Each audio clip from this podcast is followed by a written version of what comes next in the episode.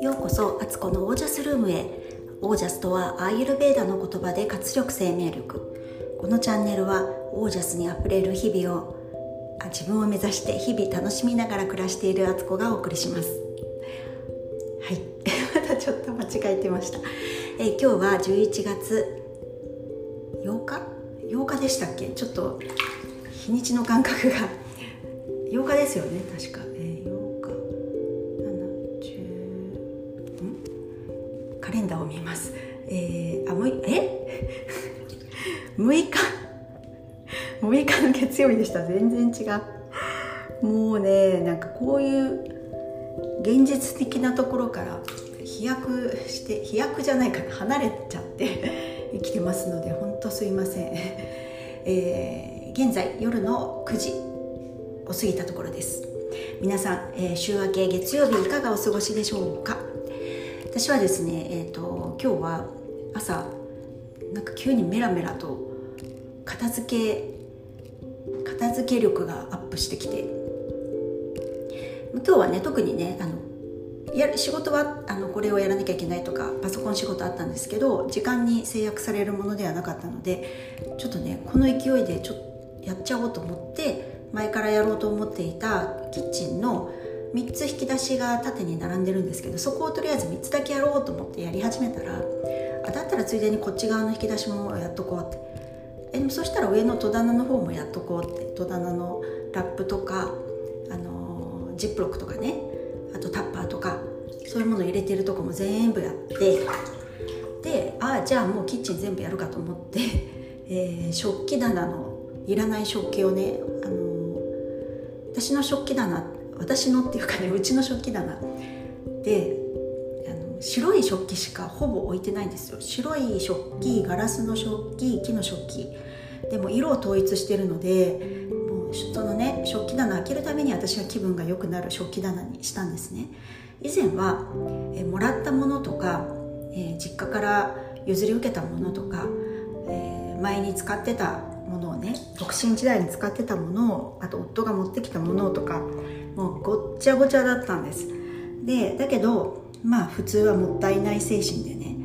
あのそういうものを使うしあんまり気に入ってないはずなのに実は日常使いしちゃうみたいなねなんか気に入ってないからこう雑に扱えるからってことで日常使いの方に持ってきて実は毎日使ってる愛用してんじゃんみたいな状態になったりとか。でも使うたびに別にテンション上がってるわけじゃなくてむしろちょっとウッとなってるみたいなね。そういうこともあったりするんですよね。でそんな自分に気がついていや本当に自分の好きなものだけにしていこうって舵を切っていきなりはやっぱりねこう捨てるの忍びないので全部をね変えることはできなかったんですけどちょこちょこ、えー、白い基本は白。白かガラスか木のものを新しく新調して買ったりしたら古いものを捨てていくとかもうちょっとね時々一気にもうここもうこれはいいやって思うものをまとめて捨てたりとかして変えてってもう今完全に私のあのマイワールドになってましてね食器棚は。開けると色が整ってるだけであの片付いてるようにまず見えるしあの最高なんです。なので、そんなキッチンのあの食器棚ですけどそれでも必要だと思って買ったもの白い食器なんですけど全然使ってないものがあってそれはねあの湯飲みなんですね。白い湯飲みなんですけどこれがあのナチュラルキッチンでね100円で買ったやつだったんです。で結構ねあの人を家に呼んだりとかしてする講座とかをよくやってた時期にそれを買ったのでえ10個もあったんですよ。で全く使ってないと。なぜかというと、まあ、普段あんまりそういうね日本茶を飲む習慣が私はなかないしあと何よりも熱いお茶をそこに注ぐと湯飲みの器が薄いからめちゃくちゃ熱くて持てないんです。とても使い勝手が悪くて見た目は OK なんですが日常で使えないっていうね問題を持っていまして。だけど10個もあるしこれを捨てるのはさすがにと思って何年もねそこはスルーしてきたんですが考えたら多分私5年以上5年ぐらいかなそれ全く使ってないんですよね。だからもう今回そこに深いメスが入りまして涙を飲んでありがとうと思いながらバイバイしましてそんな感じで食器棚やったりとかあと戸棚の方もね鍋とか入れてたりこまごましたものを入れてるところもあの綺麗に拭いてねほこりを取ってクロス布をね下に敷いてるんですけどそれもコロコロかけたりとかして綺麗にしてキッチンツールのねあの菜箸とか木べらとかそれもねあの1個の、まあ、大きく分けると2個に2個の筒みたいなところにこう刺してあるんですけど結構ねごちゃごちゃしてきてて使いにくかったので菜箸は菜箸だけのとこに入れて、えー、もう一個ね、あのー、立てるスタンドを用意して菜箸用の入れるところと木べら用とかゴムべら用とか分けたりしてお玉とかね。なんかそうやって使い用途によって分けるみたいな自分がまああの使いやすくしまいやすいみたいな着地点を考えながらねそれをやったりしてたらもうなんかねこう掃除熱に掃除熱がヒートアップみたいな状態でもうゴミ袋何個何個になったのかな？結構数を出しました。でも気になってたところがすっきりしたしちょっと物が減ったらキッチンがねなんかこう音が少し響く感じになったんですよ。でこれ私の萌えポイントと思って。あのそれぞれ皆さんね自分が燃えるポイントってあると思うんですけど私あの物が少なくて、えー、自分が立てた音が部屋に響き渡るのってすっごい好きなんですよ。かなりマニアックだと思うしそこまで物が少ないのってかなりのミニマリストだと思うんですけどだからねまだまだまだねそあのその域には達してないんですけどちょっとなんか音が響いた感じがして最高とか 一人で 喜んじゃってなんか朝からそんなことやってたからいつものルーティンがねなんかうまく回らなくなって筋トレとトランポリンエクササイズがねずっと日中できなかったんですよ。でお昼になってちょっとお腹空いたからって言ってラあのランチをね作って食べてちょっとふーっとしててでパソコン仕事があったんでそれもちょっと古いパソコンを出してこなきゃいけなくてなんかそういうよいしょよいしょとやっててそしたらもうね末っ子が帰ってくる時間ですよ。で帰ってきたらなんだかんだ喋ったりとかなんかいろいろねなんか今度ねお泊まり学習があるのでその準備をやったりとかなんかしてたりとかしてで長男帰ってきて長女も帰ってきてじゃあ夕ご飯作んなきゃとか洗濯物たた取り込んで畳んだりとかなんかやってたらもう夜ですよ。早って感じですけど、まあ、そんなねあの主婦ってあっという間に一日経つもんなんですよね。だから逆に一日は短いってことがよく分かってるっていうね。休みの日だからあれもこれもこれもそれもみたいなやろうと思っても実はできないってことはよく分かってるんです。今日はでもねそのキッチンの大掃除ができたので大満足なんですけどそうそれでね夜いやさすがにちょっと運動しないで寝るのは私のあの健康倫理に反するってことで さっきあのトランポリントランポリンエクササイズ BTS2 曲を踊ってあとはあの通常のエクササイズがちょっとあるんですけどそれもやってで筋トレをね15分ぐらいやってたんですがそこで気が付いたことがありました。あのトランポリンのエクササイズは夜やってはいけないってこと。なんでだと思いますか？下の部屋に響くとか？そんな風に思うかもしれないですけど全然そうではなくてあの体的にいつも私朝やってるんですけど朝って排泄の時間なのでアーユルベーダで言ってもあのお腹とか体の中すっきりしてるんですよ余分なものがないからあのジャンプしてもねトランポリンで違和感全くないんですけど今日夜やったらあのもちろんね今日あのパンダあの例の隠語にしてるパンダですけどパンダも出てるしお腹すっきりしてるはずだけどその後食べたものランチとかランチ以降に食べたものがあるのでそれがすっごいお腹の中で、ね、動くんですよ。重いのが分かって自分の外側がこうジャンプしてその重力にこう一緒に上がってきてるのにそのパンダ多分これからパンダになるであろう物体がね多分腸の辺大腸とか小腸の辺にいるんですけどそれがねこうついてこれないんですよ。そのジャンプしてる無重力になった上に上がった時の瞬間に多分重力があ重力で、えーと、重量があるからついてこれなくてすんごいねお腹の中に違和感ありまくりで 飛んでて気持ち悪くなってきたというか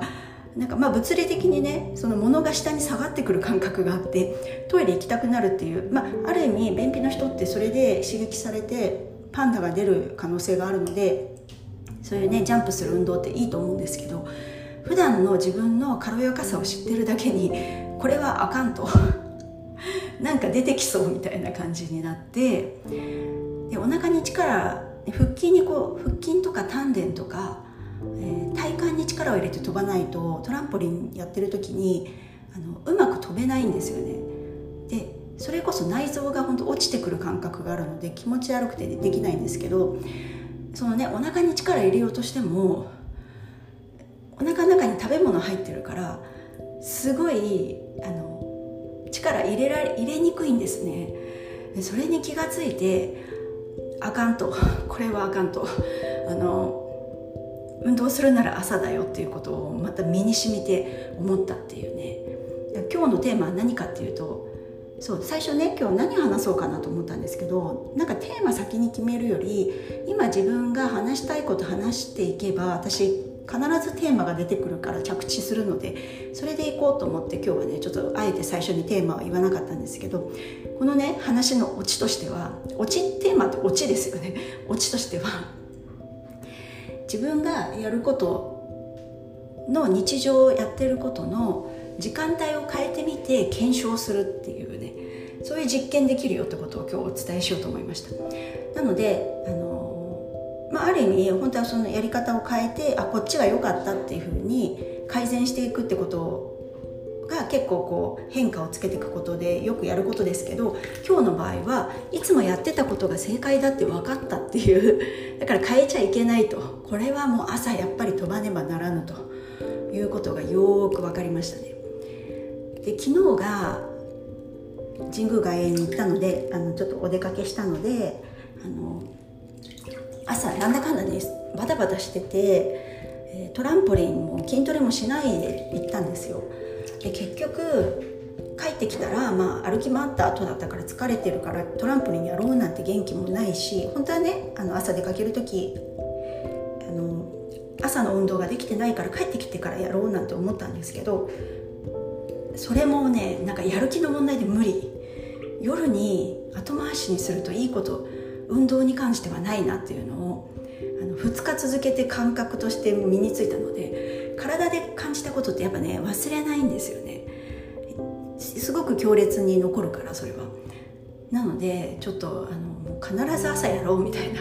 やっぱねどんなに忙しかったり何かやることあってもこのトランポリンと筋トレ少しでもねやる時間ストレッチとか合わせるとやっぱり大体20分ぐらいはねあの見込まなきゃいけないんですけどでもその20分で1日のクオリティ全然違うしこれやっとこうっていうふうにね思った一日でした。皆さんはどう思います？この話、ね、今日そう私やってた仕事っていうのはスケジュール帳をね作ってたんです。以前ね私手作りでスケジュール帳を作る講座をやっていてもともと自分自身がスケジュール帳をね市販のもので納得するものがなくて結局ね自分でね作ったんですよ。でそれがすごく良くてまあ最初は自分のために作ってたんですけどそれを見た人たちが教えてとか作りたいとか欲しいって言ってくれる人がいたから講座にしてやってたんですよね。それもねあのみんな自分で作ってもらうんですよ。私は材料は用意するんですけど作り方をお伝えしてそこで自分自身の手帳を自分の手で作る。そうするとねやっぱりね全然愛着が違うんですよね。その手帳が本当自分の一部になってきてで手帳自身も自分を助けるための助っ人になってくれてる感覚がすごくあってだからねこう手作りすごくいいですよっていうね いうことでそのそういうことも含めて講座やってたんです。で使い方にもちょっとコツがあったりとか私のあの1日1日とか1ヶ月とかってこう区切れるものじゃなくて時間って流れてるって人間が勝手に1日っていうのは何時から何時まででとか何何月何日はここでとかって決めただけであって時間ってこう区切れるものじゃないっていう感覚が私の中にはすごくあるので蛇腹の手帳になってるんですよ。だからどこを開けてもこう続きで見れるようになっててあのそうするとにえっ、ー、とね1ページに2週間載ってて2ページこう開くと見開きで4週間見れるんですよ。でそれを伸ばしていけば6週間8週間とか流れで見れるので自分の動きとかもよくわかるしなんかそういう意味でねちょっと不思議な手帳を私は 自分で作ってるんですけどそのねあの今はもうその講座はねコロナになってから全然やってないんですけど時々ね昔作ってくれた人がねまた続けて使いたいってことでオーダーが入るんです。でそのねあのオーダー入ったので準備をしてたんですけどあやっぱりなんかこのスケジュール帳もとってもいいなと思って。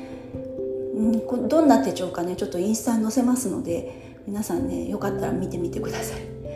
もう結局私やっぱりね市販の手帳にはどう考えても戻れなくて、えー、この蛇腹手帳何年使ってんだろうな。それこそ45年は使ってますね。なんかドゥーラになってから仕事が忙しくなってで子供の子供の成長も含めるといろんな予定を並行して把握しなきゃいけないってなった時にか市販の手帳だと月末とかになってくると次の月の予定ってページめくんないと分かんないことがすごい違和感で次の月だけどもう来週の話じゃんみたいなことが見えない世界がなんか変な感じがして蛇腹にしてたっていう流れがあるんですけどなんかねそういうのもね自分の中でこう既存のものに当てはまらない自分の感覚っていうのは実はすごく大事にした方がいいんじゃないかと思っていてあの自分がねその世の中の枠にはまらないからおかしいんだって思うよりは世の中にまだ自分の感覚に合うものが生まれてないんだってことでじゃあないなら作ろうみたいなね。なんかそういう視点を持つとこういうことにもつながるんだろうなと思うんですよね。だからもし聞いてる皆さんでなんかなんか自分は外れてるんじゃないかとかおかしいのかもしれないとかみんなに合わせなきゃいけない合わせることで実はすごく不快な不快感をね感じてたりとかなんか無理をしてしまってる自分がいるってなんか自分の良さをねこう押さえつけなきゃいけないような感覚でいるんだとしたら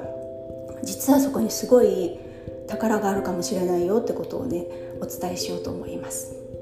はいということで今日はこの辺で、えー、ご質問やご感想など、えー、お気軽に公式 LINE までご連絡ください。本当なんか最近いただくことが多いので嬉しいです。えー、はい、それでは皆さんの暮らしがオージャスにあふれた自ら光り輝きオージャスにあふれたものでありますようにオージャス枠にはまらないことは実は宝物。